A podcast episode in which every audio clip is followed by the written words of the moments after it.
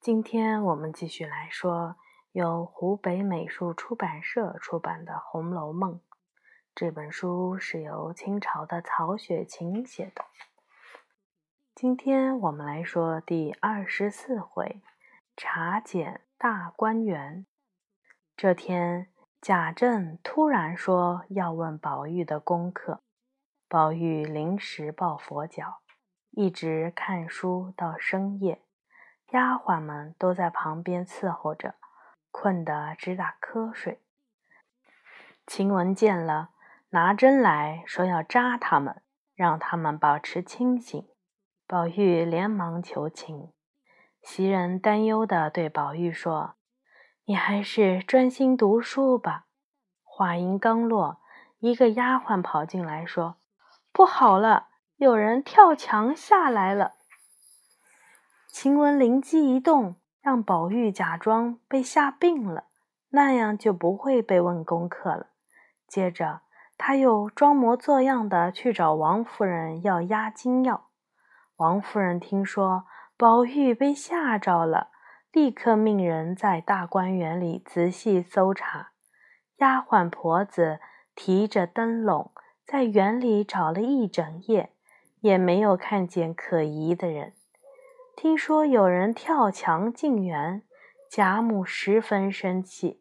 探春说：“最近凤姐儿身体不好，没有常常在园里。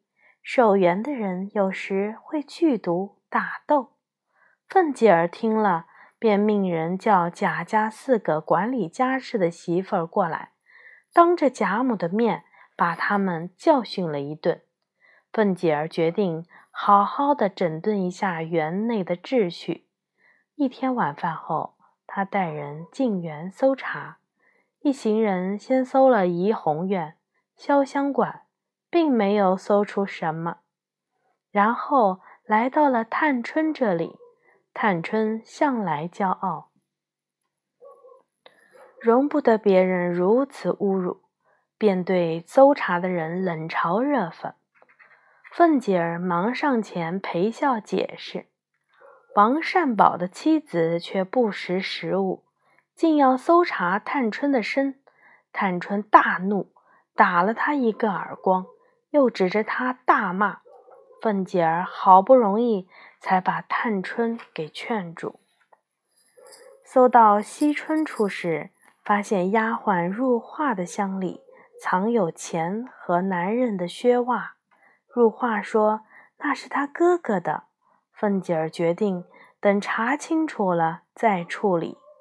最后到迎春处，一个叫思琪的丫鬟是王善保的外孙女儿，婆子在她的箱里搜出了男人的缎鞋锦袜，还有一封情书。